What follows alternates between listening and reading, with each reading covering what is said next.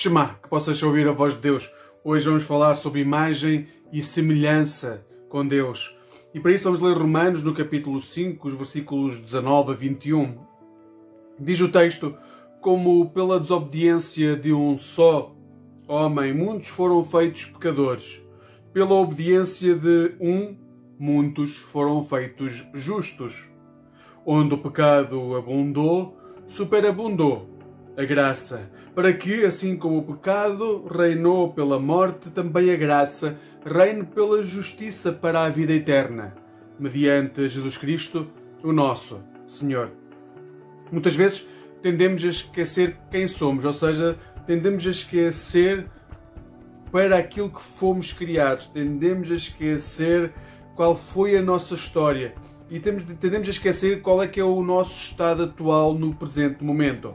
É claro que não estou a falar daqueles que não conhecem Jesus, aqueles que neste mundo pós-moderno não tiveram um encontro pessoal com Jesus. É muito normal que esses não compreendam a sua verdadeira identidade, de onde vêm, porque a sua vida foi moldada e foi formatada por falsas narrativas que foram escondendo a sua real natureza, a sua real identidade. Hoje falo para aqueles que já encontraram Jesus no caminho, aqueles que já tiveram um encontro pessoal, aqueles que já tiveram esse encontro, mas que continuam a subestimar a sua própria natureza.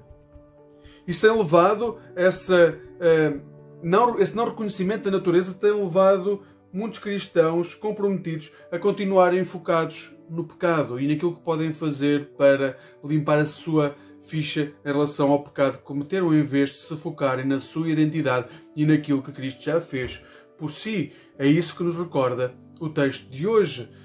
Deus criou-nos para ser sua imagem e semelhança. Se o pecado tomou conta de nós, o pecado inundou-nos, o pecado né, eh, desvirtuou essa imagem, mas depois veio Jesus Cristo, segundo Adão, porque se Adão pecou, veio Cristo e veio restaurar em nós essa identidade. Nós já não temos de viver segundo a identidade de Adão, nós podemos viver segundo a identidade de Cristo.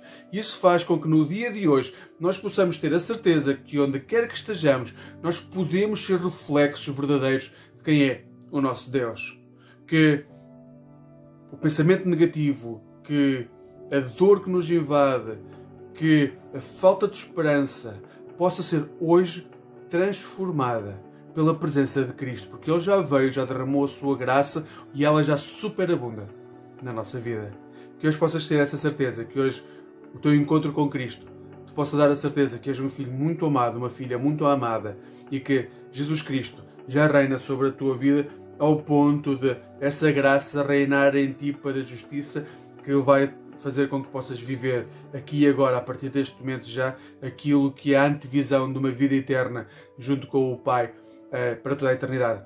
Que Deus te guarde, que Deus te acompanhe, que hoje possas sentir o seu amor na tua vida. Amém.